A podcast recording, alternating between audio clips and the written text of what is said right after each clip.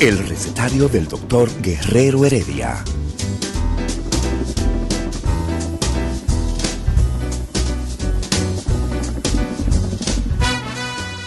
Una respuesta para cada pregunta.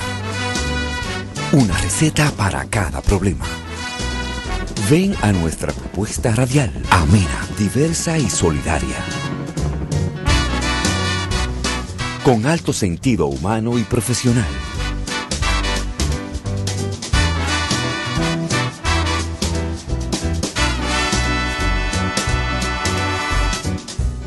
Buenos días. Bienvenidos al recetario del doctor Guerrero Heredia.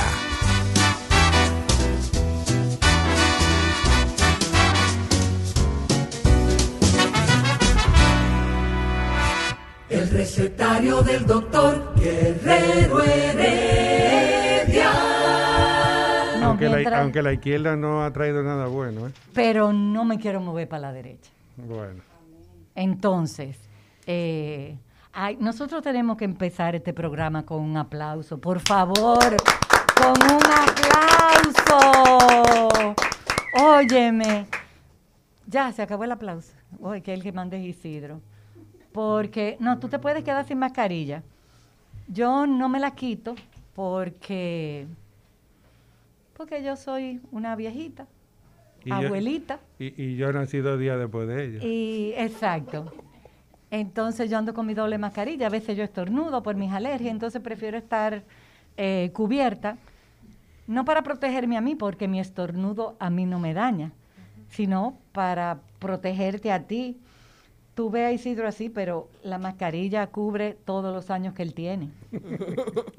Isidro es un señor muy mayor. Ismael es el único joven del grupo, pero, Pero, también y es un Olga señor. también, Olga. Ah, verdad que Olga, también es una niña. Sí, sí, sí. Sí, sí, sí, Olga es una niña, eso es la verdad. Yo, todo el mundo salió, es esto, es esto, Isidro. To- Todo el mundo hoy se paralizaron los trabajos, salió más tarde de su casa, porque una niña de Nizao compitió en las Olimpiadas de Tokio y ganó medalla de plata. Eso es un triunfo para ella, un triunfo para la familia que la apoyó. Nosotros como, como dominicanos nos sentimos orgullosos. Yo como vanileja no tengo que contarles. Felicidades y que sigan los éxitos porque llevamos varias medallas. Y hay un torneo que no tiene que ver nada con las Olimpiadas de boliche en Perú, de muchachos jóvenes que también están, están ganando muchísimas medallas. Y a mí me da una emoción tan emocionada, emotivamente, ver a nuestros jóvenes haciendo este tipo de cosas. Claro. Muchas felicidades, muchas felicidades. Bendiciones y que sigan los éxitos. Eh, yo le voy a pedir a los que estaban ahí en Nizao que se pongan la mascarilla, porque yo no quiero que el COVID siga haciendo con nosotros lo que le dé la gana. Yo quiero que cuando haya aglomeraciones, yo quiero que cuando haya... Déjame ponerme la que se vea bonito. ¿Qué, ¿Cómo hago, Ismael? Porque, ah, sí, ok. Eh, yo quiero que... Ay, que se vaya un chin el COVID, que... Isidro, la segunda, ya está puesta, la segunda dosis. Ay, qué bueno, ya Isidro se puso la segunda dosis. Uf, qué alivio. Olga, ¿por qué te fuiste tan lejos? Ah, para no estar muy cerca de Ismael. Bien, para evitar la aglomeración. Eso es lo que me gusta, que vamos aprendiendo, poco a poco vamos aprendiendo. Eh, hoy tenemos un tema. Pero antes del tema, Antes yo del quiero tema. seguir con las medallas. Ah, vamos. Que tú Eh, siempre haces unos comentarios que me encantan.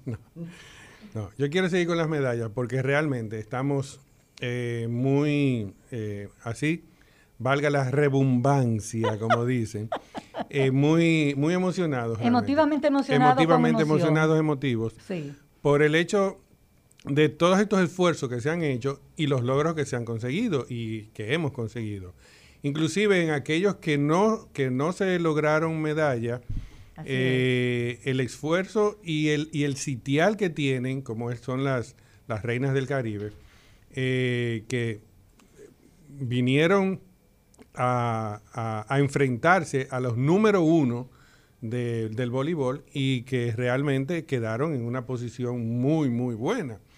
Pero de esto yo lo que quiero resaltar es el hecho del apoyo. El apoyo que tienen los que han logrado medalla y el apoyo que tienen los que casi han logrado medalla. Porque para llegar a las Olimpiadas no solamente eh, basta con buenos eh, sentimientos y, buenas, eh, y, y la voluntad de querer ir. Obviamente tenemos que ser buenos. Pero ese, ese, ese detalle y esa, esa excelencia se logra cultivándolo. Y para cultivarlo hay que invertir. Entonces yo creo que ya eh, hemos venido viendo eh, resultados positivos en grupos e individuos que han tenido apoyo. Exacto. Entonces, las Reinas del Caribe, antes, ese, como institución, Han tenido, mucho, apoyo, afortunadamente. Afortunadamente. La- los del atletismo se les ha ido dando apoyo. Y yo entiendo que debe ser política también el destinar eh, inversión para atletas de alto rendimiento. Usted ve que en tal disciplina pudiera haber un individuo o una persona que eh, pudiera descollar y, llegar a tener, eh, a- estar dentro de los primeros, pues hay que invertirle a esa persona. Exactamente. Hay que invertirle en buenos entrenadores, hay que invertirle en, en- en asesoría nutricional, hay que invertirle en sus médicos deportivos. en hay que descansen. hay que invertirles en descanso. O sea, esa persona no puede estar pendiente a que tiene que ir a hacer un servicio de 12 horas para ganarse unos chelitos, para poder subsis- subsistir. No, esa persona, si ya sabemos que es de alto rendimiento, hay que facilitarle Esa es el una hecho. carrera, esa es su carrera. Exactamente. Y debe y merece los honorarios que todos merecemos al hacer nuestro trabajo. Claro. Y el entrenamiento es su trabajo. Exactamente. Es su trabajo. Nosotros tenemos mucha gente buena. Marcos Díaz Sí, claro. no es un No, atleta no. olímpico, pero es una figura, es una estrella. Entonces, eh, por favor, vamos a prestarle atención a lo que comenta el doctor José Rodríguez de Pradel, que siempre le pone la cerecita al helado con sus comentarios. Mira, y me llegó algo que no, no lo he validado. Ok. No sé si es cierto o no, pero lo voy a leer porque me parece curioso. Dice, datos curiosos. 6 de agosto del 2003, Juegos Panamericanos, Félix Sánchez gana oro en 400 metros valla. 6 de agosto 2004, Juegos Olímpicos, Félix Sánchez gana oro, 400 metros con valla. 6 de agosto 2012, Juegos Olímpicos, Félix Sánchez gana oro en 400 metros con valla. 6 de agosto 2012, Juegos Olímpicos, Luguelín gana plata en 400 metros planos. 6 de agosto 2021, Juegos Olímpicos, Marilady Paulino gana pla- plata en 400 metros planos. No sé si las fechas están todas Sí, correctas, pero... Sonó eh, bonito. Pero sonó bonito. aunque no, Eso aunque, aunque haya algún error. De esas cosas que llegan que yo realmente nunca le hago caso porque no me gustan la cadena, pero esta me pareció interesante. La verdad que sí, y es lo que te digo, eh, que haya un error en eh, que no sea 6, que sea 7, que sea 8, que sea 12, estuvo bonito ese, Sí, sí, sí, ese recuento. ese recuento, estuvo bonito. Eh, yo, eh, añadirle la necedad mía, que maten mosquitos, que se pongan la mascarilla, la letanía, sí, no me levante mano Isidro, que lo voy a seguir diciendo. Mate mosquito, no tire basura para que no se acumule agua limpia donde el mosquito de, del dengue se críe, que es un mosquito de agua limpia, que hay una sindemia, fue que tú dijiste el otro día, José. Sindemia. Una sindemia, una palabra que yo en mi vida había oído. Dos epidemias juntas. Que sí, fue la, la doctora fue que lo trajo. La eh, Sí, la doctora María del Pilar, María del Pilar, eh, eh, infectóloga. infectóloga. Eh, señores, no es broma, no es broma. Esto está acabando con nosotros. Todos, ustedes han visto una encuesta, una encuesta que hay por ahí. ¿Usted conoce a alguien que haya tenido el coronavirus? Todo el mundo ha respondido que sí. ¿Tú conoces a alguien que tuvo coronavirus, que lo tuvo leve, no leve, Sí. que olía, Sin que no olía, que después de un año todavía le duele el cuerpo, que no duerme, que tiene depresión? ¿Tú conoces a alguien que estuvo en cuidado intensivo? ¿Tú conoces a alguien que estuvo entubado? ¿Tú conociste a alguien que murió infectado del coronavirus? ¿Qué más nos falta por ver? Póngase su mascarilla, lávese las manos y mantenga el distanciamiento, por favor. Y vacúnese. Y vacúnese. Porque si usted está vivo hoy y no tiene polio y no le dio sarampión y no le dio varicela y no le dio toferina y no le... Si no pasó por todos esos procesos infecciosos, es gracias a las vacunas. Las vacunas no es un invento de hoy. La vacuna no es como quieren decir los antivacunas, que fue de un día para otro. Señores, las vacunas No. salvan vidas. Claro, y, y, y otra de las cosas que andan, y así de muchas cosas que andan en, en lo- en el Internet, eh, los que no les gusta la vacuna dicen que eso que están experimentando con nosotros. Y dicen ellos, dicen ellos que ellos no se dan, los antivacunas, no se han dado cuenta que ellos son el grupo control. Ellos no se han dado cuenta que los verdaderos conejillos de India en esta pandemia son ellos. Ay, entonces, ¿qué tú me estás diciendo, doctor José Rodríguez Despradel, diabetólogo? Tú me estás diciendo que le dé un aplauso a las antivacunas por servirme de grupo control para yo saber y confirmar y requete confirmar la eficacia, la bondad, la protección de las vacunas Son, ah, son parte del experimento. son parte del exper- experimento. ¡Wow! Pero mira. Qué, qué importante es cuando uno ve las situaciones desde todos los Desde ángulos. todos los ángulos, correcto. Desde todos los ángulos. O sea que los antivacunas me están haciendo un favor, porque me están demostrando que no vacunarse no es bueno. ¿Tú estás oyendo, Isidro? Increíble, increíble. Eh, señores, hoy el programa está buenísimo. Yo personalmente estoy aquí porque lo voy a disfrutar en cantidad. Porque cuando el doctor José Rodríguez Despradel, este es el mes de la diabetes. Correcto. Agosto es el mes de José, de él hablar de todo de la diabetes. Un mes para hablar de la diabetes. Y es poco. Correcto, nos faltaría, nos va a faltar tiempo. No va a faltar tiempo. Pero hoy vamos a hablar de un tema de modernidad. Y como yo dije ahorita que yo era una viejita, mentira, yo no soy una viejita. Yo soy una abuelita, pero yo no soy una viejita. Eh, nosotros vamos a tener hoy un tema que la tecnología está involucrada con diabetes, Con diabetes. con diabetes de una manera eh, altamente eficaz. Entonces, José, ¿cómo se llama tu invitada? Bueno, hoy, eh, como muy bien dices, vamos a, a iniciar lo que es el, vamos a llamarle un ciclo de, de- de conversación sobre diferentes tópicos relacionados con la diabetes.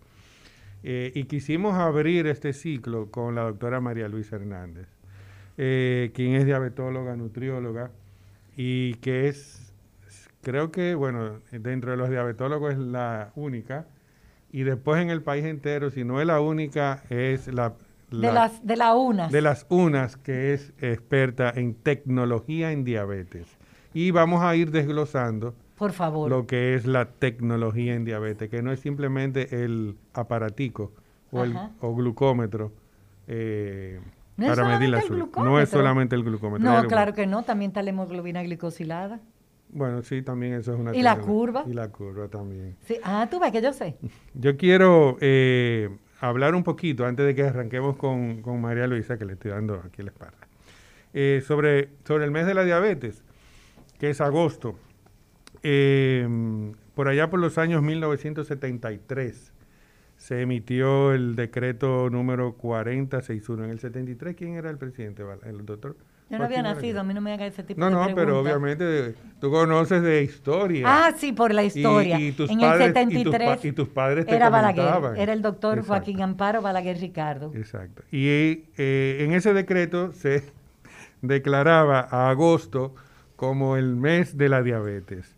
Eh, ¿Qué queremos con, no vamos a decir celebrar la diabetes, sino hacer un llamado de atención? Fíjese que desde el... Desde el Una alerta. Una alerta. O sea que es una alertación, no una celebración. No, una sí. Mira, tú sabes que Mario Lama me decía siempre, Lidia, la gente no sabe si tú estás relajando o si es de verdad que tú hablas tan malo.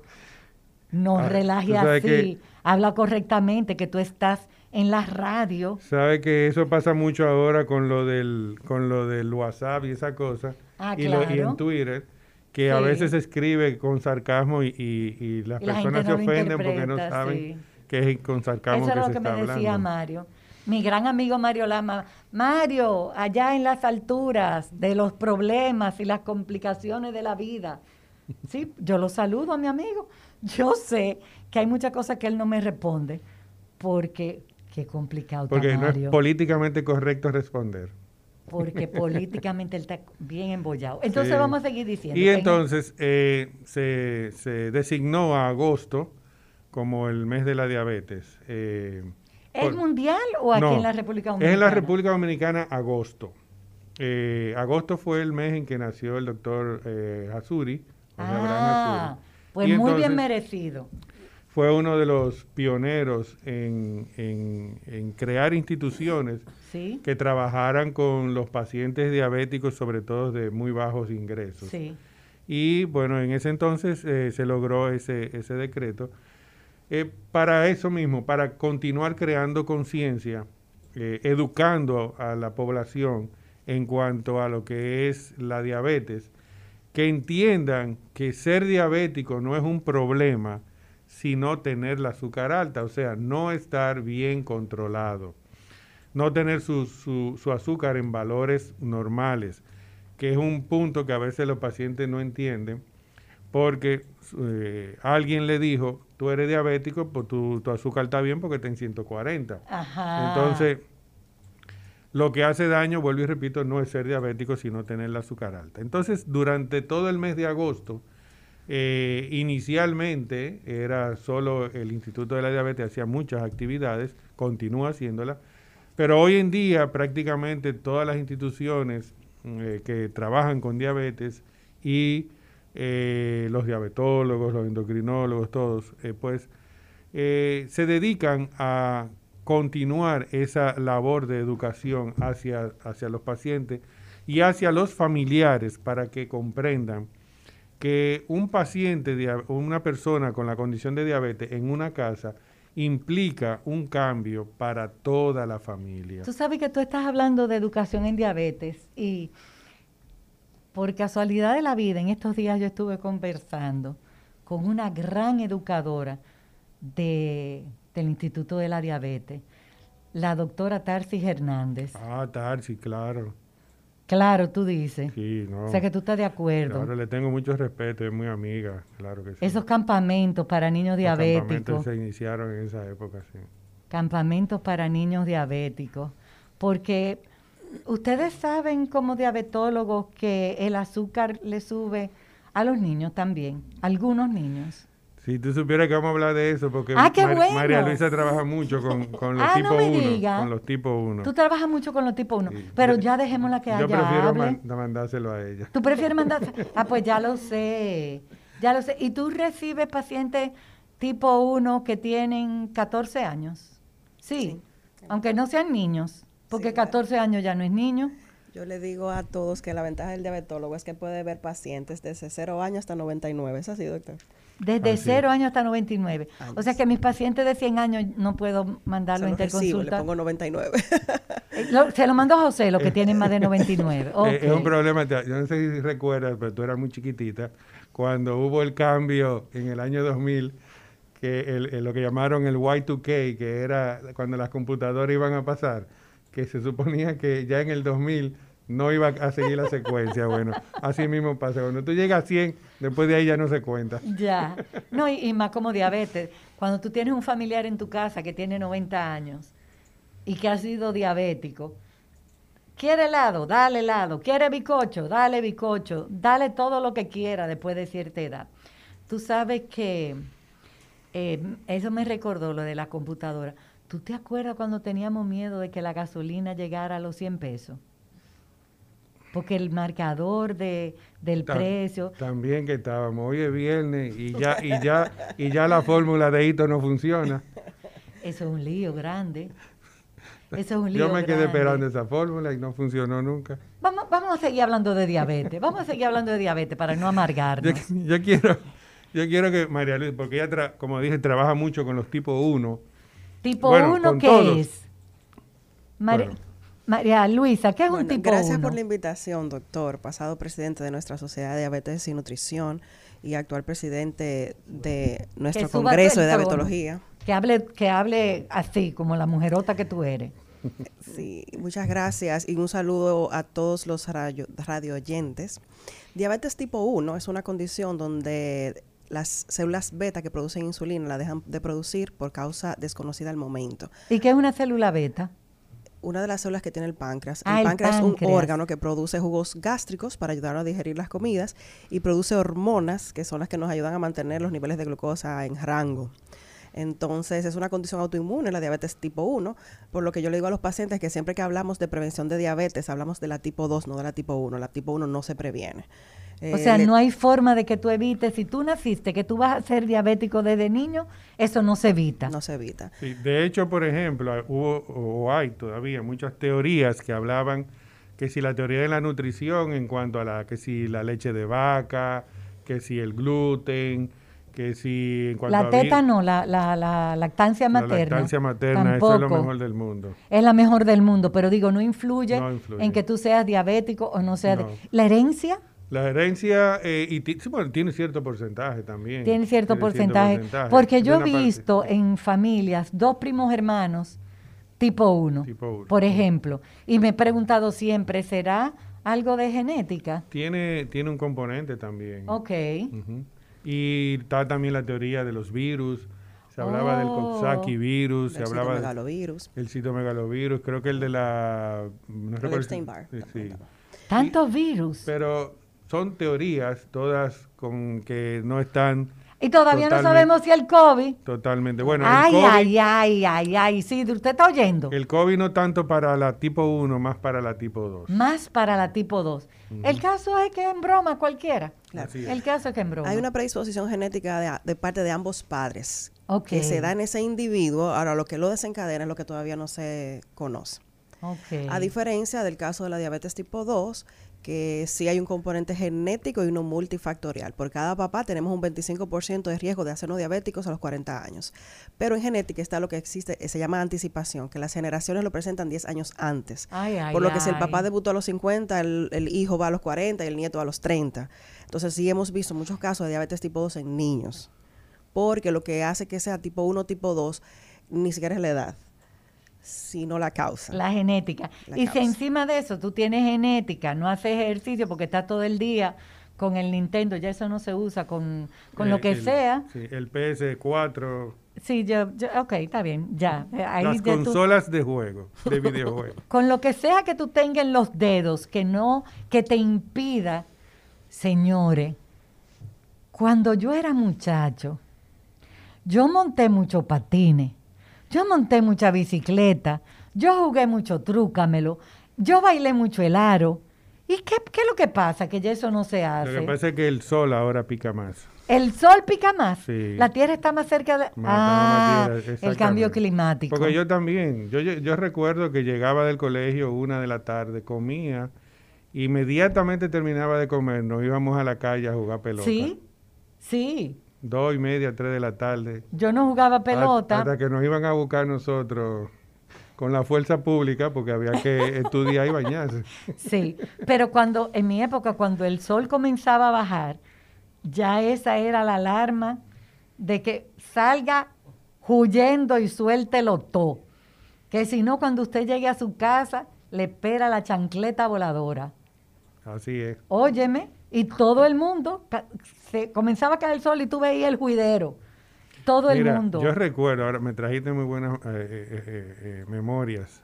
Yo recuerdo que en esas tardes, uno sudando y jugando pelota, éramos alrededor como, como seis o siete muchachos. Llegaba a cuatro y media de la tarde y siempre pasaba un frutero. Ay, Y nosotros lo parábamos y nos sentábamos en el contén. ¿Tú sabes que el contén, el, el- sí, en la, en la la acera, acera. en el contén nos sentábamos a comer piña, mango, lo que era de temporada. Ay, ay, ay. ¿Y con qué pagaban? Uno siempre guardaba y hacía sus ahorros de lo que le daban para la merienda. Para la merienda del Y colegio. uno siempre tenía sus ahorros ahí. Sí, y, siempre hacía- habrá uno que tenía Y se más. hacían los serruchos. Sí, Y ya el claro. frutero sabía que tenía una venta segura. Y de vez en cuando él fiaba, ¿eh? Ah, le hacía Cla- también. Claro, porque imagínate, siete muchachos Claro. pidiéndole piña y mango. Ay, qué delicia. Tú sabes que... Y chorreándosele así por los Ay, brazos. cállate. Vámonos, Olga, vámonos para buscar un frutero, por favor. Vámonos a buscar un frutero. Eh, después de la pausa, que Olga y yo vengamos del frutero, seguimos conversando con la doctora María Luisa Hernández sobre diabetes y tecnología. El recetario del doctor Guerrero Heredia. Días a la audiencia del programa El Recetario, el doctor Guerrero Heredia y este segmento Resumen de Salud. Aquí eh, en gozo y felicidad por la medalla de plata obtenida por esa niña humilde de la comunidad de Don Gregorio en los Juegos Olímpicos. Tenemos plata gracias a Marilady Paulino. Bueno, de inmediato las informaciones de salud. Miren, un estudio realizado en el país eh, reveló que los médicos tienen un poco su- sus dudas sobre algunos aspectos de la vacuna contra COVID-19. En sentido general, tienen una aceptación considerable, pero con alta tasa de rechazo al carácter obligatorio del esquema de vacunación. So- sobre este tema, el 55.9% considera que esta no debe ser obligatoria, mientras que el 56.5% está de acuerdo con la aplicación de vacuna a menores de edad. El estudio fue realizado por personal de la UAS, la Pucamaima y UTESA. En otra información, la nutrióloga clínica Keila Guzmán consideró vital que la población no se descuide con su alimentación para fortalecer el sistema inmunológico ante el COVID o en pacientes que ya lo padecieron. Y una buena noticia, muy buena diríamos, un médico dominicano fue designado en una organización científica regional, el doctor Francisco Tevenín fue montado como coordinador regional del Comité de Ultrasonidos Tétricos de la Federación Latinoamericana de Sociedades de Obstetricia y Ginecología. Y los infectólogos del país y el continente siguen a caballo con sus temas, debatiéndolos en Punta Cana. Y este viernes los cardiólogos egresados del Instituto Dominicano de Cardiología analizarán las enfermedades cardiovasculares en esa misma zona eh, turística. Otra sociedad médica está a punto de salir al ruedo, lo hará en las próximas horas, pero ya les daremos los, deta- los detalles el lunes, pues mañana se anunciará su primera directiva y lo tendremos en caliente enseguida. Miren, estas y otras informaciones en resumen de salud.net y mantenga la sintonía con el programa más pegado de la radio dominicana en salud, el recetario del doctor Guerrero Heredia. Feliz fin de semana. El recetario del doctor Guerrero Heredia. Regresamos y regresamos con este apasionante tema que José nos trae hoy. Yo quiero que antes de, de que entremos con tecnología, hablemos un poco de la importancia de la educación del paciente y sus familiares en lo que es el lograr el buen control metabólico. ¿Por qué tú hiciste énfasis en y sus familiares? Eh, no, deja que María Luisa me lo explique. ¿Por qué tú hiciste énfasis en Porque eso? la diabetes impacta la vida de la persona y su entorno. Y su Y entorno. su entorno, doctora. O sea, eh, un evento, una complicación, una hipoglucemia, es un trauma para el paciente y para el entorno. Entonces todos en la casa deben ponerse en la misma sintonía para ayudar a esa persona a vivir con diabetes. Entonces debe ser paciente y familiares. Y la educación entonces es el paciente, la mamá, el papá, los hermanos. Todo el que tenga que ver con esa persona. Los abuelos. Los educadores, el, el que lo cuida si es un niño, sus hermanos. Porque ayer tuve el caso de un niño que estaba haciendo una hipoglucemia y fue la hermanita que lo sacó de ahí Oh, porque la que lo cuidaba lo dejó, no se dio cuenta y la hermanita le puso sus medidas generales, miel y lo sacó. Entonces Wow. sí es esa es paciente la y importancia familiares. de, de conocer y de, de tener, independientemente de la, independientemente de la edad que tenga la- las personas que conviven alrededor de ese paciente con diabetes. Fíjate cómo, en ese caso, fue vital la acción rápida de, La hermana. niña, la educación a esa niña, a esa hermana, a esa hermanita. accionó, le dio miel y evitó que un... Mientras la mamá llegaba del trabajo ya el niño estaba consciente. Entonces Wow. una vez la persona es Ya estaba consciente, o sea está- que él, él estaba convulsionando. ¡Oh, wow! Y la hermanita se dio cuenta porque estaba durmiendo con él la siesta de la tarde. ¡Wow! O sea que esto es grave. Sí. Entonces, una vez que la persona tiene el diagnóstico de diabetes, debe elegir los cuidadores, su equipo de salud, el médico, el nutricionista, la enfermera, la educadora, el trabajador social, el psicólogo. Y ese eso equipo. existe en este país. Trabajador social, educadora. eh, eso es, eh, no, espérate, porque ah, vamos a hablar en español dominicano de aquí, de la República de los Plátanos, porque tú me estás hablando de algo que yo no conozco. Eh, bueno, pero no siempre porque no se conoce no existe. Y, Pero no, no, pero- yo, pero, es que yo conozco que existe pero en, tenemos- en eso, países No, y en nuestro país... no- rubios. En nuestro país mulato no hay un, no está institucionalizado, Pero eso es malo. correcto. Como, Ah. como también es malo el hecho de que todavía Cisarril no ha hecho los cambios para que el paciente diabético e hipertenso, que nunca deja de ser diabético ni hipertenso, solamente eh, su- el plan básico de salud le cubra un mes de tratamiento. ¿Cómo así un mes de tratamiento? Aún usando meformina o glibenclamida o insulina humana con 8 mil pesos al año, el paciente no logra un buen control metabólico. y eso no lo han cambiado. Hasta, creo que hasta las 10 y 30 fue que entramos aquí. Ajá. Todavía no. No sé después que estamos aquí adentro porque no he revisado. Pero me parece que no.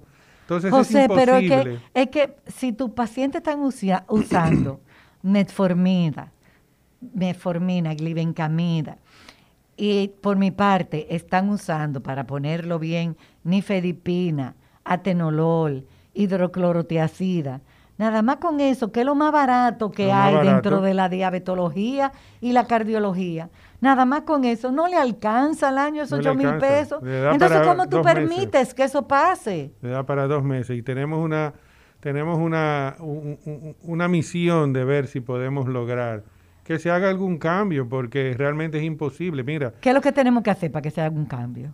Creo que tenemos que seguir martillando sobre esto, hablando con instituciones, presentando datos. Por ejemplo, y lo vamos a, de- a desarrollar más tarde, ese, e- eh, ese ejemplo que puso la doctora Hernández de ese niño. Sí. Si ese niño hubiese tenido puesto uno de esos aparatitos nuevos que ella va a de- vamos a desglosar más tarde. Ay, que- como una bomba de insulina. Ve, No yo solo sé. el monitoreo No, continuo de la sé. glucosa Vamos, con alarmas antes, de, predictivas. antes de llegar a la bomba, como muy bien ella dice, el Pero, monitoreo pero, pero dame de crédito glucosa. de que No, supe algo. Claro, claro que sí. Oh. Ese monitoreo que tiene alarmas, alarmas que, si, ma- si no me equivoco, y María Elisa lo puede desarrollar, Déjala que ella lo, de- deja que ella hable. le da datos al paciente, al médico y al, fam- y al El familiar. familiar, es correcto. Una vez el paciente tiene el diagnóstico y elige su equipo de educación, entonces pasa por un adiestramiento, que es desde cero hasta escalonar las medidas de seguridad, donde el paciente debe estar capacitado de detectar, prevenir y manejar las complicaciones Espérate, agudas, detectar, prevenir y manejar, prevenir y y manejar. manejar. ¿Qué es lo que él tiene que aprender de a detectar? manejar una hipoglucemia, que es un bajón de azúcar, azúcar. y una Y hiperglucemia. Si no se capta a tiempo, La, la puede hip- la dar al traste. mata más rápido que la hiper. O sea, Ah, es azúcar verdad. baja te mata más rápido que la azúcar alta. La azúcar alta te va a matar al paso A y por plazo. pedacitos. a Ah, pero plazo. yo había Mira, oído eso en la calle y yo no sabía que eso era Sí, verdad. reci- Sí. Recientemente me enteré en estos días de un muchacho también tipo 1. Eh, voy a utilizar el término así desde chiquitito, como dicen. Sí. Ya él andaba, no sé, cerca de los 20 años, no recuerdo, que hizo una hipoglucemia severa en su casa, durmiendo, y en la mañana lo encontraron los familiares. Ay, qué Cuando lo llevaron al hospital ya estaba fallecido. Ya había fallecido. Entonces, qué triste. Es una vida que se tronchó por algo que quizás con una alerta se pudo haber Evitado. Evitado, claro. Evitado. Pues entonces el paciente debe de preve- detectar, prevenir y manejar un bajón y una azúcar alta, que sería la hiperglucemia. Entonces, para eso necesita herramientas para poder detectar, prevenir y manejar. Parte del adiestramiento del paciente está la terapia nutricional, la terapia nutricional, que El es adiestramiento, individual. adiestrar a una gente es entrenarlo, para algo. educarlo, Pero claro. Yo quiero que repite esa palabrita que ella dijo. ¿La qué? ¿La T? La terapia nutricional. Nutricional. ¿Qué es la terapia Tenemos nutricional? que ver a la nutrición como una medicina. Sí. La terapia De hecho, es, el- el- nutricional. eh, mm, es como el del 65 al 70% del control del paciente. El pilar. Es esa, esa dieta personalizada, individualizada, con indicadores personales, según el tipo de diabetes. Si tengo diabetes tipo 1 y soy un niño, llevo un plan. Si soy tipo 1 adolescente, llevo otro. Y si soy adulto, igual. Si soy un tipo 2, llevo otro plan. Entonces nosotros, los médicos que manejamos a las personas que viven con diabetes, somos los encargados de demitificar todo lo que hay en contra de la comida, en contra de la insulina y el manejo del tratamiento. Diache, pero mira, yo hoy me voy contentísima para mi casa porque cuando la gente me pregunta, ¿y tu hija médico en Estados Unidos? ¿Y qué ella hace? Ay, ella es nutrióloga clínica. Me miran como, ah, ah, ¿y qué ella hace? Porque nutriología, eso es... La gente cree que bajar de peso solamente los- no es así. eh, Ella trabaja en una unidad de cuidado intensivo, en una unidad de trasplantes.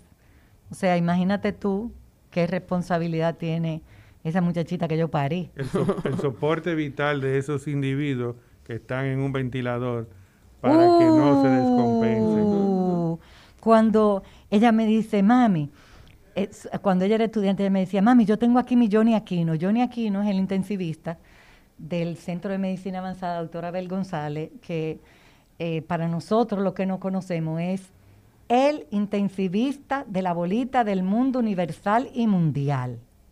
Porque es un hombre con tratamiento enzimático. ¿Tú sabes lo que es tratamiento enzimático? Encima de su paciente. Entonces, eso me lo enseñó él. Entonces mi hija me decía, mami, yo tengo aquí mi Johnny Aquino.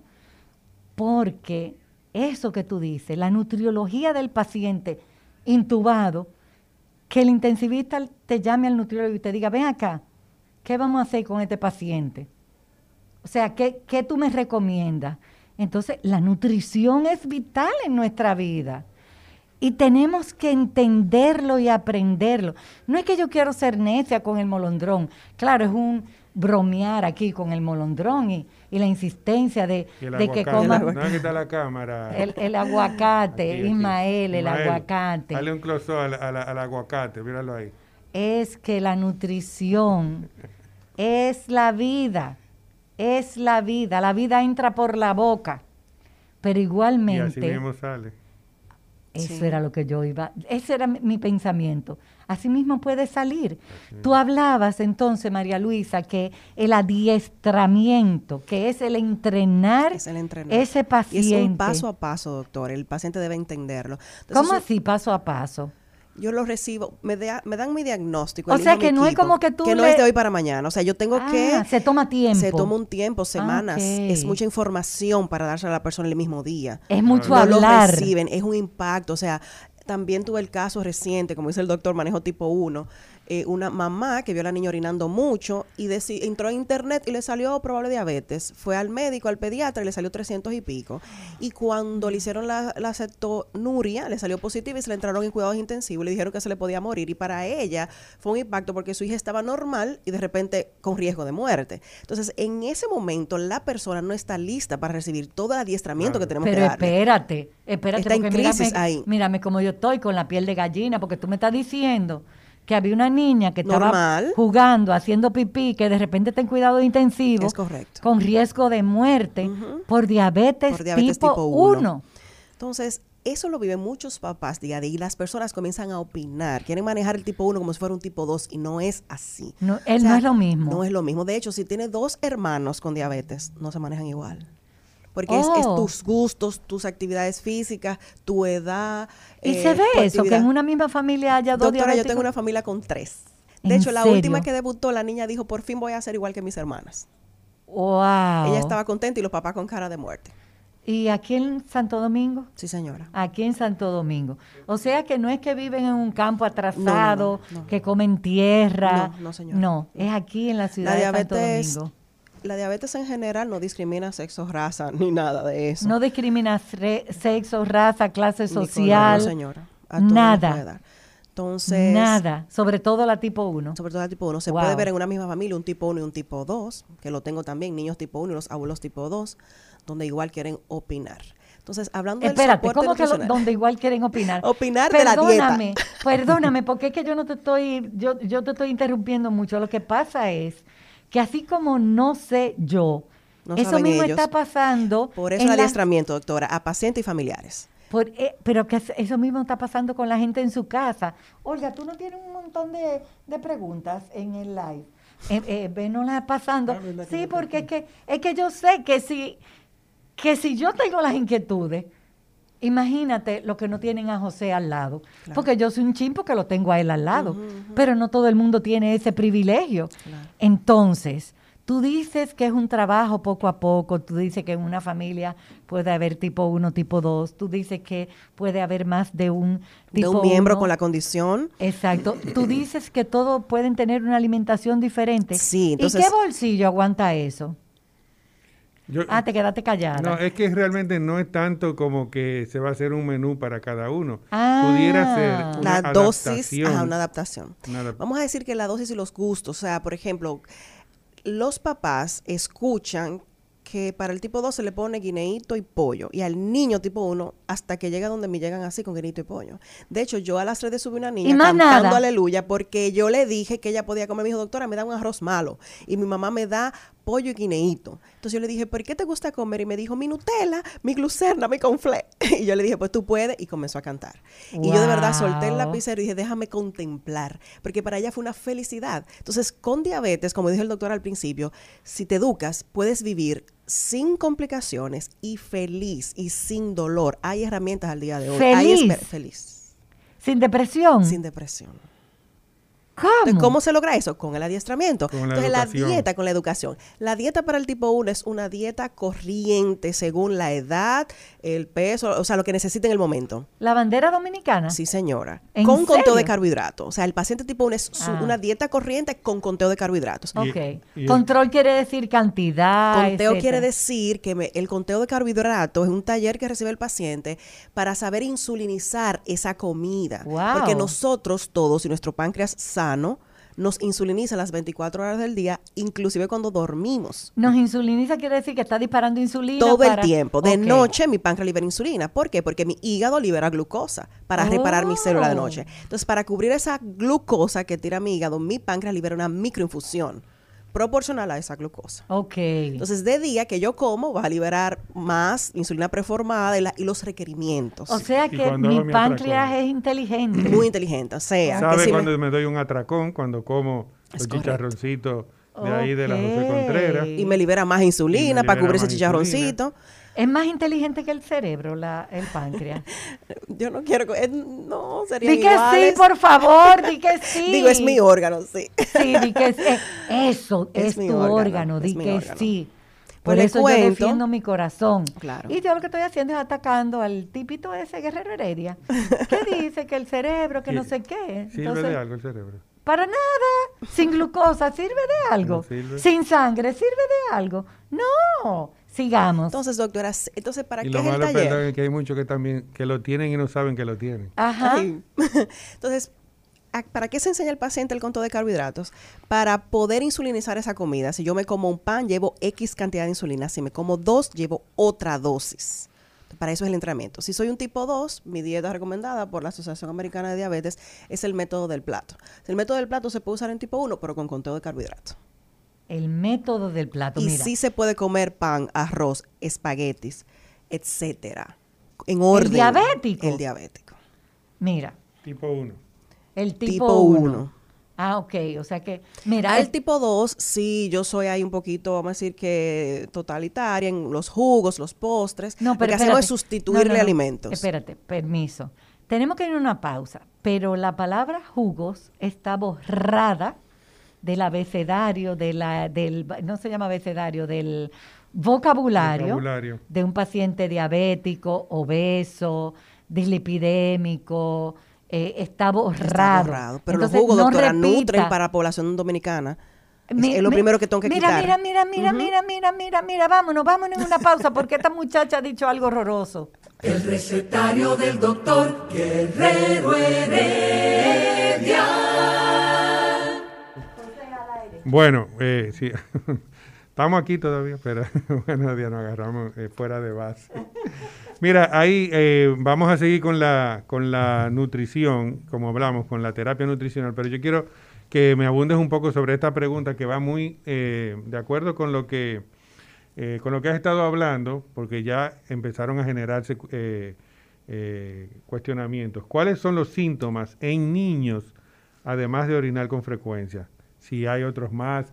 ¿Qué el, qué el papá tiene que tener, estar pendiente en su, en su bebé, en su niño, eh, para saber si debe o no poner un poco más de atención o de llevarlo a su pediatra para investigar? Cambios, cambios del ánimo, a veces son niños activos que se, se ponen hipoactivos, le puede dar gingivitis, niños que dejan ¿Qué de orinar, inflamación de sus encías. O sea, se está cepillando y sangra. Sí. Muy bien. Eh, puede ser un niño que dejó de orinarse en la cama y, se comienza a orinar de nuevo. O sea, ya él era un niño grandecito, 5 o 6 años. Pérdida de peso, lo he visto, que se me está secando el niño. Pérdida de peso sin hacer dieta, básicamente eso.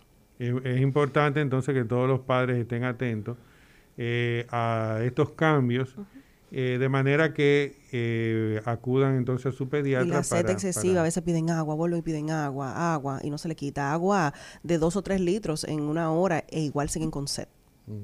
Eso es importante. Y es cuestión de una semana. O sea, tampoco es que tienen tres meses así. Una semana, tres días.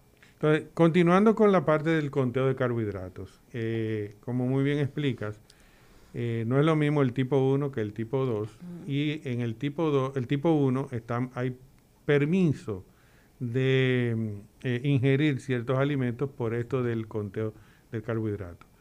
¿Cómo el paciente puede aprender lo que es el conteo del carbohidrato y de qué manera entonces eso le puede servir para mantener su buen control y obviamente su desarrollo?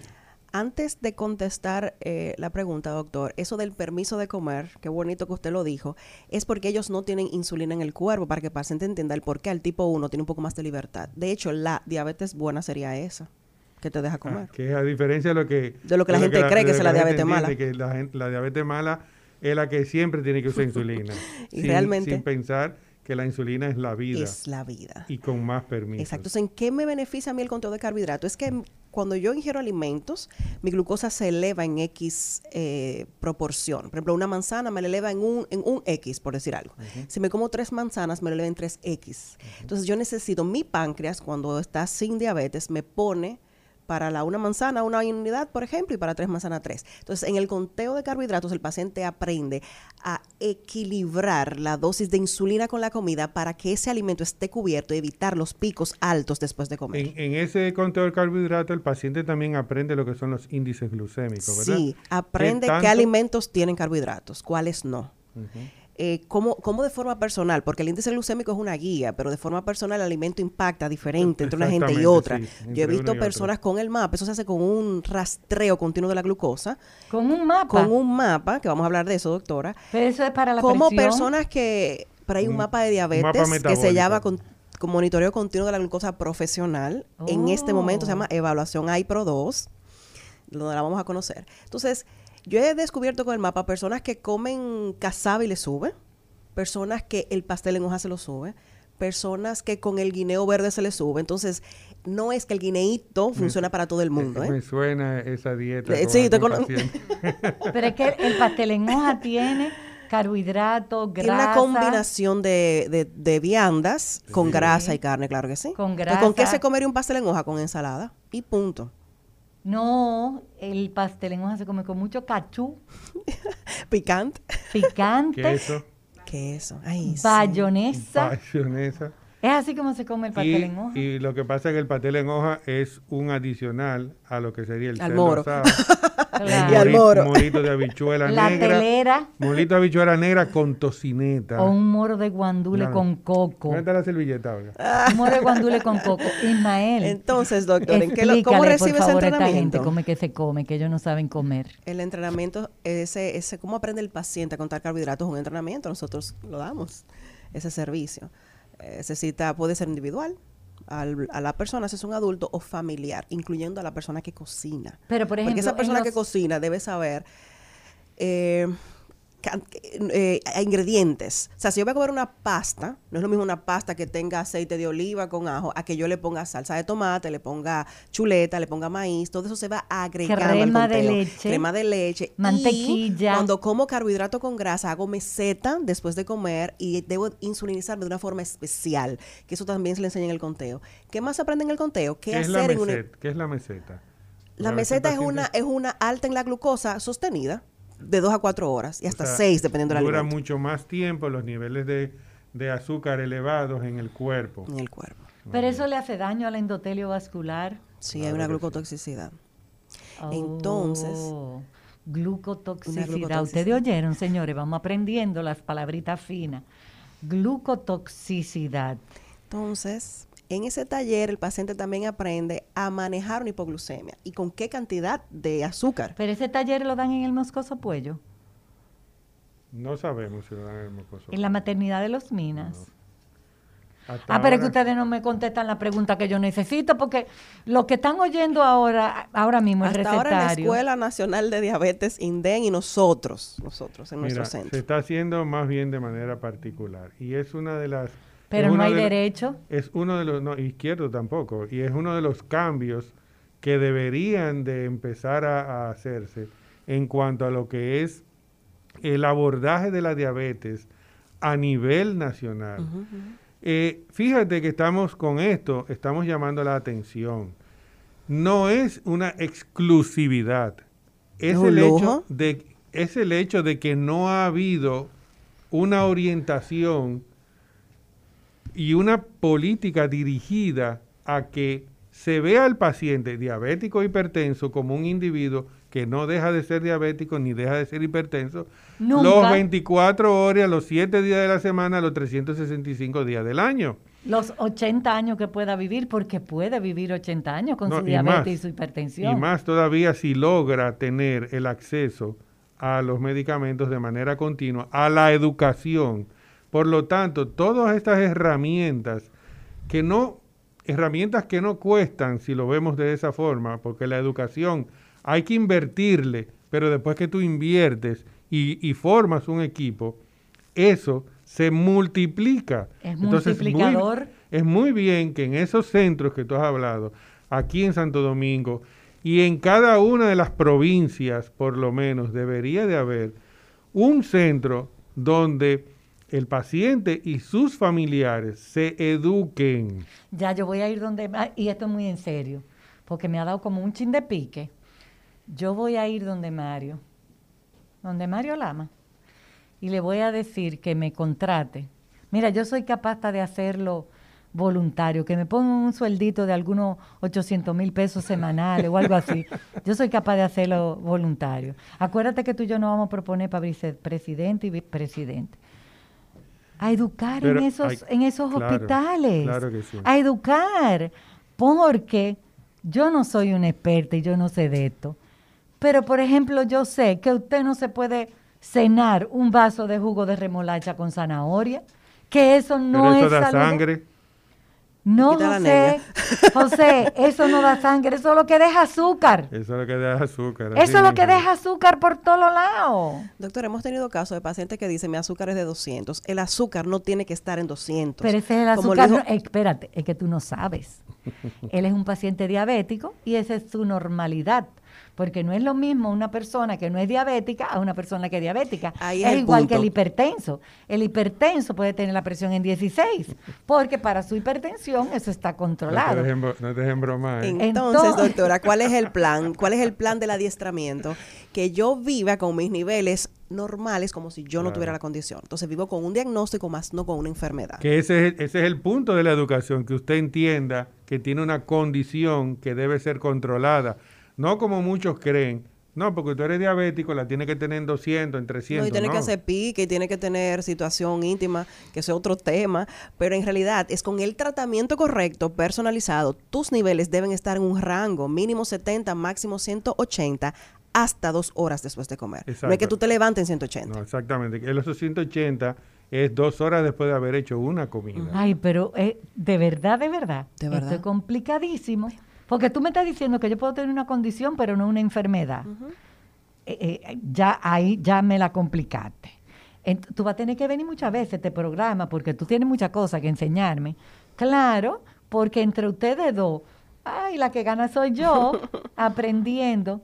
Por supuesto, mientras más yo aprenda, más oportunidad tengo de compartirlos con mis pacientes. Claro. Pero eso solamente yo lo puedo lograr si yo en una hora veo una cantidad de pacientes X con los cuales yo pueda conversar y a los cuales yo pueda educar. Y tener Si un es- encuentro nutritivo. si yo estoy en un hospital donde en una hora yo tengo que ver 16 pacientes, porque al final de la mañana yo tengo que haber visto 60 pacientes, yo no tengo tiempo de educar. Pero como en ese hospital vamos a poner un centro de educación y de adiestramiento, ¿verdad, José? Lo claro, sería lo ideal que se empezara a invertir en la educación en, en- en salud. Porque con el dinero que están ganando en esas consultas, eh, ¿cómo se Eh, llama? eh, Moliendo asesor- caña. No, y los asesores también. Eh, sigue María Luisa hablando, porque entonces José de una vez me lo, me lo Entonces, ¿es posible que un paciente esté en control? Sí, es posible. Entonces, ¿qué herramientas tenemos para llevar a ese paciente Que es al una de las control? preguntas que nos hacen. ¿Cuáles son los adelantos tecnológicos más idóneos para pacientes diabéticos? La persona eh, escribió pacientes diabéticos crónicos. No hay un paciente diabético crónico. ¿Cómo que no? El que tiene mucho tiempo siendo diabético, eso Si es en- crónico. si entendemos como nosotros entendemos eh, la cronicidad por largo tiempo, Ajá, pero muchos pacientes grave. creen que diabético crónico es el que está mal o el que usa, porque tiene que usar insulina. Es un paciente de larga data o paciente de mucho tiempo. Ok. Pero es- ¿cuáles serían esas herramientas ideales, idóneas para los pacientes? ¿Cómo yo, logro, ¿Cómo yo lo logro el control si yo, tengo una, si yo soy una persona con diabetes? Yo necesito tener una insulinización, una medicación. Si vamos al tipo 1, es una insulinización.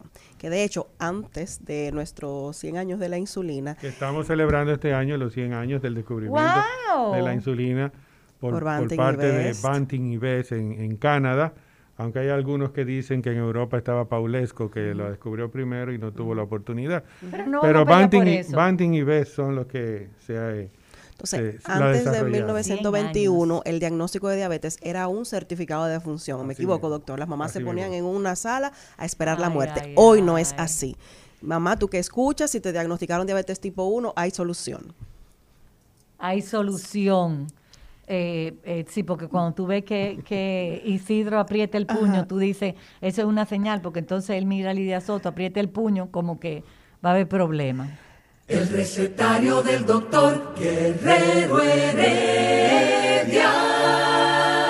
Regresamos y yo quiero que ustedes tengan el teléfono de la doctora María Luisa Hernández. 829-570-4021 y 829-884-8626. ¿Y dónde es que tú trabajas, María Luisa? Doctora, ya yo yo vi traba- que en el hospital de la diabetes. No, no, yo no. Yo estoy en el hospital de la diabetes. Pero te formaste ahí. egresada. Sí, claro. egresada del Ah. INDEN. Yo estoy en este momento en Centro Médico Oxisalud. Ahí tenemos el centro de adiestramiento que se llama Tec Diabetes, donde colocamos monitoreo continuo de la glucosa.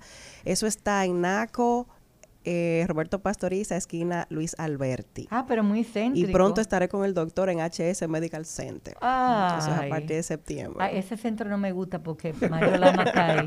No, él no va. ¿Ya él no va? No, ah, él no, no pues está tiene bien. tiempo. Ah, pues Él tú puedes ir, María Luisa, solamente. está bien, no hay Sí. problema. 829-570-4021. Ese tiene WhatsApp por si las personas quieren escribir. Ah, tiene el, sell- el- la ceñita ahí. Sí. Y 829-884-8626. Entonces, si usted quiere escribir 829-570-4021, ¿por qué lo he dado tantas veces? Quienes me conocen saben que yo no acostumbro a insistir tanto en los teléfonos de, de algún vi- invitado. Siempre lo doy, pero la mayoría de las veces se me olvida. Pero yo necesito que la gente entienda. Yo no dije los pacientes, yo no dije los enfermos. Yo dije que la gente entienda que cuidarse es su futuro. Su futuro en cuanto a calidad de vida. Y calidad de vida quiere decir en cómo usted va a vivir el resto de sus días. ¿Y cómo yo voy a vivir el resto de mis días? Bueno, usted puede escoger en una silla de ruedas, usted puede escoger... Ya no voy a seguir O diciendo morir que me escoge. Por ejemplo. Uno de esos dos, exacto. O, o poder jugar con sus nietos o no poder jugar con sus nietos. Ay, ¿tú sabes lo rico que es jugar con los nietos? Tú no sabes, mi niña. Esa es la maravillosidad más Yo quiero saber, o sea que voy a trabajar para poder saber. Mira, ayer en la oficina un paciente me dijo, yo le enseñé un video de, de un tesorito que Dios me regaló, que se llama Mi Nieta, y él se sonrió así de oreja a oreja. En la primera consulta, él, ay hombre, no me embrome, que come, que lo dulce, que yo no voy a dejar eso, bla, bla, bla", porque me tengo que meter con, con dulce y, y todo, porque si yo trabajo prevención en hipertensión, tengo que meterme con eso. Eh, y, y no me importa y no sé qué. Esa fue en la primera consulta. Pero ya vamos en un nivel que él viendo ese video sonreído me dijo, ay, yo quiero ver nietos. Había rebajado 10 libras. Ya no se le están hinchando las piernas. Ya está caminando y no se sofoca. O sea, él está viendo el beneficio en su calidad de vida de cuidarse. Eso también le puede pasar a un paciente diabético. Sí, definitivamente que sí, doctora. Sí. Sí, es para que se le ¿Y quite por qué el tú lo dices tan segura? Porque es así, yo lo he visto con resultados y con indicadores. O sea, ah, yo he tú lo ves en tu consulta. Claro que sí. O sea, el paciente que llega se le corre su monitoreo continuo de la glucosa profesional, se hace una intervención y se le hace el monitoreo post-intervención. Y el que no tiene dinero para hacerse ese monitoreo. Tenemos un departamento de trabajo social que lo manejamos por ahí. Va- Habla un poco del monitoreo, ese mapa metabólico, Pues las para herramientas que después seguir con, tenemos las- con las bombas. para que saber cómo el paciente pregunta. está. O sea, cómo yo sé como persona que vive con diabetes si yo estoy controlado o no. Antes utilizábamos los indicadores de hemoglobina glucosilada y del monitoreo, automonitoreo. Pero esta hemoglobina glucosilada es un promedio de mis últimos tres meses y tiene sesgo, no me, no me mide todo lo que está pasando en mi vida diaria. Igual el automonitoreo va a depender de si yo me lo realizo. Y ese automonitoreo es diario siempre de por vida. Sea, el paciente, para tener visibilidad de sus glucemias y saber si tiene que corregir una alta, Ay, pero eso debe hacerse esclavitud. glucosas todo el día. Entonces, ¿qué viene a sustituir esa esclavitud y ese dolor que da ese automonitoreo diario? La tecnología. Con el monitoreo continuo de la glucosa, doctora, que hay varios en el mercado, eh, luce similar a esto. Es Para un- los que lo van a ver por YouTube y, y por Instagram, sí. pásaselo a- Sí. a, ¿Tú lo ves ahí bien? Ajá. Ah, mira, Sí, ah, se está viendo. Esa es una grabadora que lleva un sensor colocado al lado. Eso se pone, hay mm, sistemas que se colocan semanal, quincenal, ¿Y cómo mensuales. Se pone con un insertador y no duele, doctora. ¿No duele? No duele. Y es a prueba de agua. Es indoloro. ¿Qué hace este equipo? O sea Me- que yo me puedo bañar. Sí, señora. Esto registra una Oh. glucosa cada cinco minutos y lo expresa en un monitor. Hay monitores que son el equipo de bomba de insulina y hay monitores que son un lector. Que el lector puede ser un celular o un lector que parece un control de eso de radio de antes. Entonces, ¿qué viene a hacer esto? Esto Un me- control de radio de antes. un control. Cuando yo era niña existían los radios y venían con un control para tu grabar karaoke. Ok. Entonces, ese control pequeño se parece al lector. Ok. Yo no vi eso, no, yo no había nacido. Ok. Entonces, ese monitoreo continuo para yo tener visibilidad de mis noches, porque de noche pasan muchas cosas que el paciente no lo sabe. Y con la presión arterial también. Wow, por eso se parece a mi mapa. Sí, a Me diferencia del mapa suyo, el suyo despierta a los pacientes de noche, este no. Este se coloca y el paciente no lo siente. Oye, que pero es me- desagradable O sea que es mejor, es mejor. Es mi órgano, doctora. Está bien, te dejo. Es mi equipo. Te, te de- te lo permito porque Sí. tiene tu razón. Entonces, este monitoreo continuo viene a sustituir los glu- las glucometrías. Ya no tengo que hacerme 7 a 10, sino que voy a tener más de 200 lecturas sin dolor. Entonces, esto tiene una alerta predictiva que horas antes me dice cómo estaré para yo prevenir esa hipoglucemia. Antes de que yo entre al límite bajo de 70, me avisa con una tendencia, me lo dan una flecha. Ok. Que eso se le enseña al paciente, o sea, diestra, con una, con una flechita para yo entonces corregir con glucosa, con comida.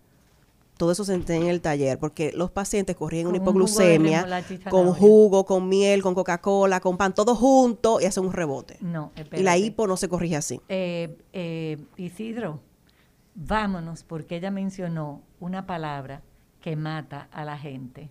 Vámonos de aquí todo. La- Párense. ¿Qué fue vámonos, jugo? salgamos ¿Qué de fue aquí. jugo? La miel, No, Jugos. La, la que tiene 12. Ah, Ajá. sí, la cola. Sí, que la ya se ha cola. demostrado Pero y que no, es buena, enferma. no es buena. Es buenísima. Para subir el azúcar es buenísima. Y es buenísima para, porque ya se ha demostrado que no enferma, sino que mata. Que mata. Entonces es buenísima, pero no me la mencione, por favor, aquí en el programa, de verdad. Te pido no la menciones aquí porque entonces los pacientes pueden confundirse. Eh, es algo No, estoy no diciendo que es algo erróneo que ellos hacen de corregir Sí. una hipo con todos esos ingredientes. Pero puede ser con una fruta. Sí, pero en Tú realidad... prefieres miel. En No, no. realidad, la fruta tiene la fibra y va a tardar un poco en subir. O sea, eso se enseña en el taller. ¿Cómo se corrige una hipoglucemia? Con carbohidrato simple de absorción rápida. Y eso es una cucharada de miel, o una cucharada de azúcar, o cuatro onzas de jugo, o cuatro onzas de cola regular. Y eso está en cualquier Esperar 15 casa. minutos y volver a hacerse una glucosa. Si ya salí de la, del bajón, me quedé así. Si no, entonces vuelvo a repetir el proceso. O sea que yo les recomendaría a los pacientes diabéticos que tengan un frasquito de miel en su casa, por si acaso, pero no para que endulcen todo a toda hora, No, en todo momento, Más que a los pacientes, a la familia. a los familiares. Ah, la familia. Al familiar. Ok, qué Que buen punto, sí. está. Ok, que la familia sepa dónde está. Sí. Sí, porque tú dijiste los otros días di que, que la miel tiene dos tipos de azúcar. Dos clases de azúcar. Para, para confundirme a la gente más. Porque Para que entiendan que no todo lo natural es saludable. el veneno de víbora es natural y si te pica te moriste. Entonces no todo la- la- lo natural es saludable. No todo conviene. María Luisa. Entonces, ¿qué más sigue. obtengo con el monitoreo continuo? Prevengo las altas. O sea, ya cuando el límite alto debe ser 180, debo mantenerme en ese rango. El monitoreo continuo de la glucosa tiene esa alerta predictiva que te dice cuándo vas a estar alto para que puedas hacer una corrección con insulina rápida.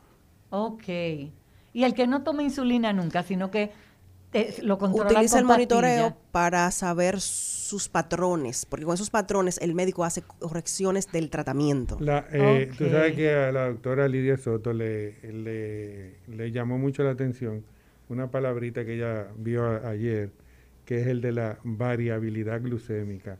¿Pudiéramos con, esa, te- con ese aparatito saber si hay o no hay y de qué forma eso me pudiera afectar? Porque esa Sí. palabrita, variabilidad glucémica, o sea, yo estoy acostumbrada a que la presión varía cada minuto y eso es normal.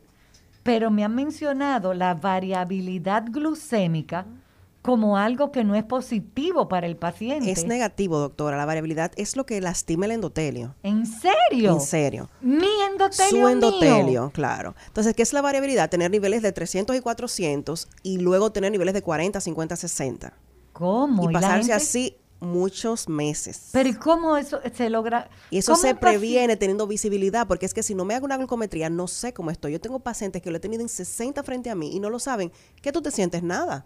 O sea, que si no se hace un rastreo, no lo saben. Asintomático con una glicemia, un azúcar en 60. En 60, que es peor, me habla de daño autonómico. No, Ahí yo estoy grave. Sí, no, y también aquel paciente que entiende que hoy yo me hice un, una, un La glucoteme, glice- medí el azúcar en mi casa, salió en 100, 101, ujú. 101, y me la vuelvo a medir en tres En meses. mes, y en tres meses yo estoy en 101 otra Ya yo estoy en No. 101 y estoy en 101 siempre. No, yo le no hago mis anécdotas porque ustedes son diabetólogos, pero yo no.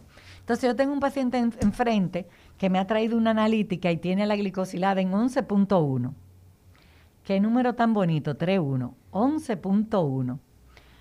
Eh, mire, mi señor, usted no tiene buen control de su diabetes. Ay, sí, doctora, esta mañana yo me la medí, mire, Sí. en 101. Y cada vez que yo me miro esa glicemia, está entre 90 y 100.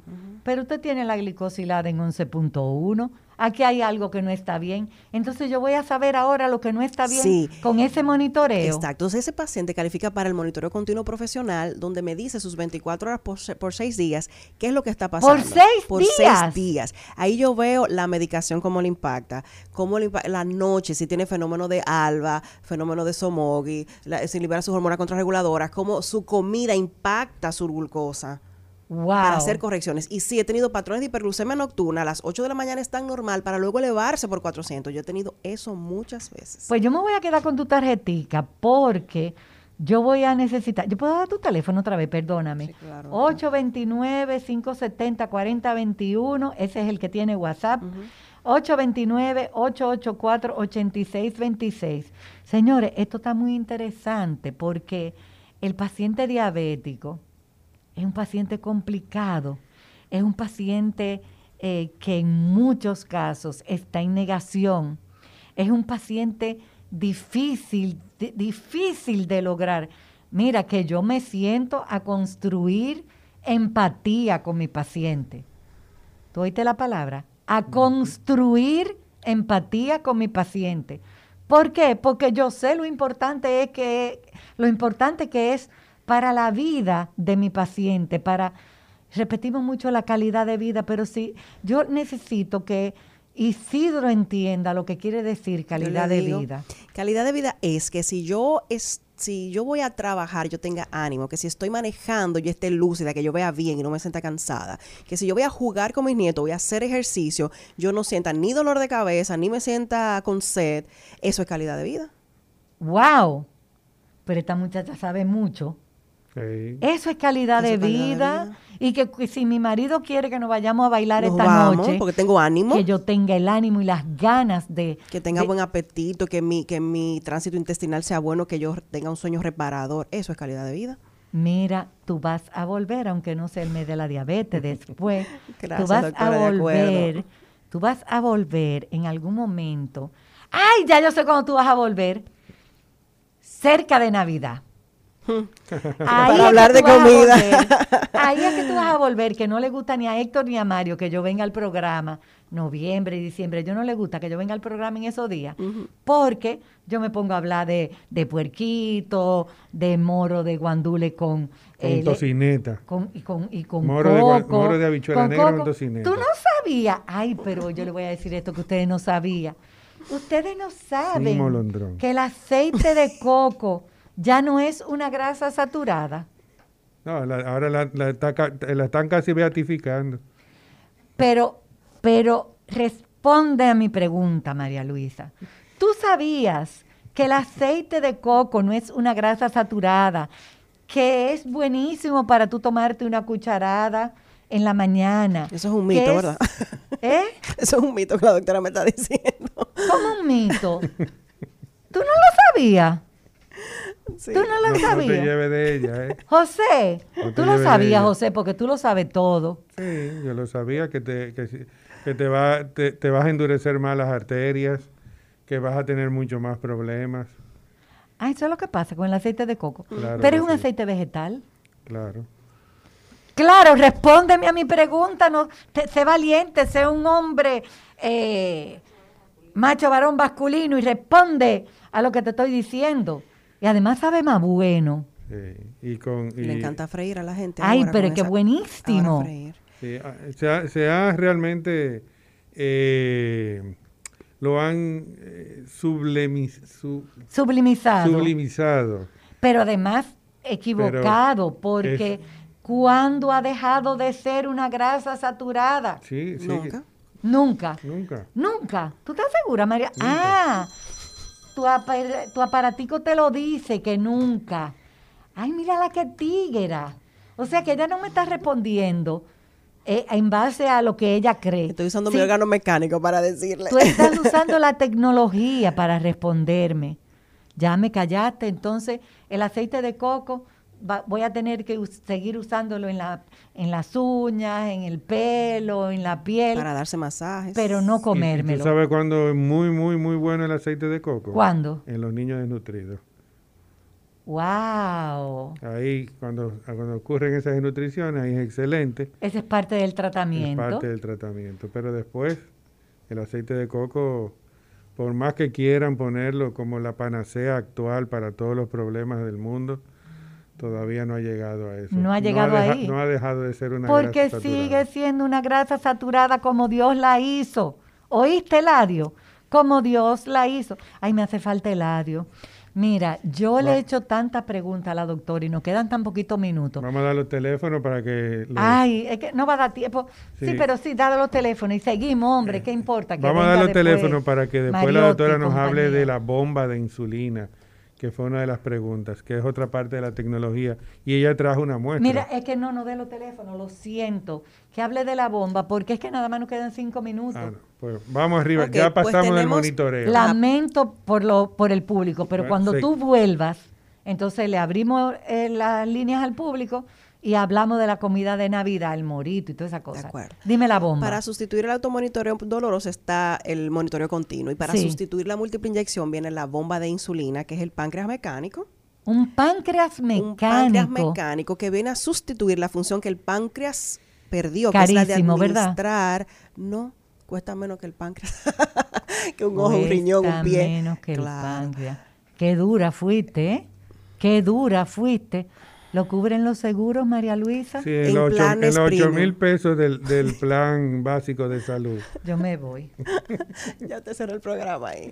Pues viene el páncreas mecánico, bomba de insulina. Existen varios modelos. En el país tenemos la Minimed 640G, que viene a sustituir la forma en que mi páncreas administra la insulina basal de forma continua. Para darme los bolus de comida y de corrección, ya el paciente tiene que intervenir y eso se le programa con la dosis que el paciente necesita exacto por hora, por minuto y por segundo.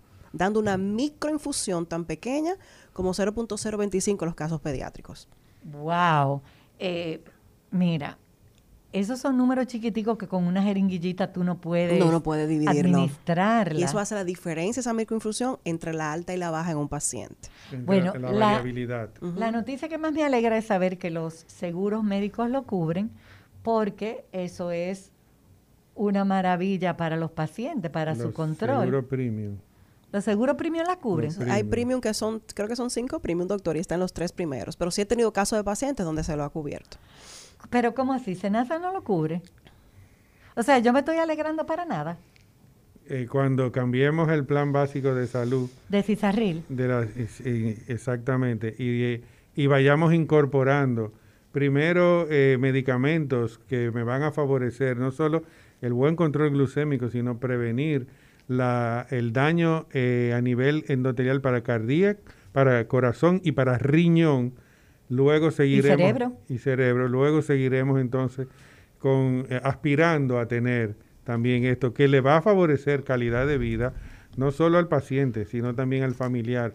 Figúrate una madre que tiene un niño donde tiene que tener múltiples inyecciones y solamente con una cada tres días se cambia. Cada tres días se cambia el se cero. cambia Las el- mami no duermen, doctor, una vez el diagnóstico, Oh, porque cree que ¿cómo se le va a morir el pero hijo. claro. Y el equipo tiene la parte predictiva de suspensión de la insulina en caso de que el paciente vaya a entrar en una hipoglucemia antes. Wow. Y lo reanuda solo. O sea que es la terapia para las personas que viven con diabetes tipo 1. 829-570-4021. Ese número también tiene WhatsApp. Como que se fue Y- muy rápido hoy. Se fue demasiado rápido porque es que está demasiado interesante el tema y esta muchacha habla de una forma tan entendible que hasta yo que soy tan bruta he, he entendido un montón de cosas.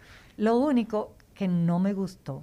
Lo de la Es- Cisarril y el plan. Claro, eh, pero entonces yo, yo, que- yo estoy dando el teléfono muchas veces para que vaya mucha gente y cuando tú le hagas la indicación, vayan a Senasa, al plan básico de salud de, no voy a decir compañía, y le digan, miren, esto es lo que le conviene a mi paciente, esto es lo que a mí me conviene como paciente, esto fue lo que me indicaron, vamos a ver qué es lo que vamos a hacer para para lograr eso. Yo te, yo te propongo algo, José.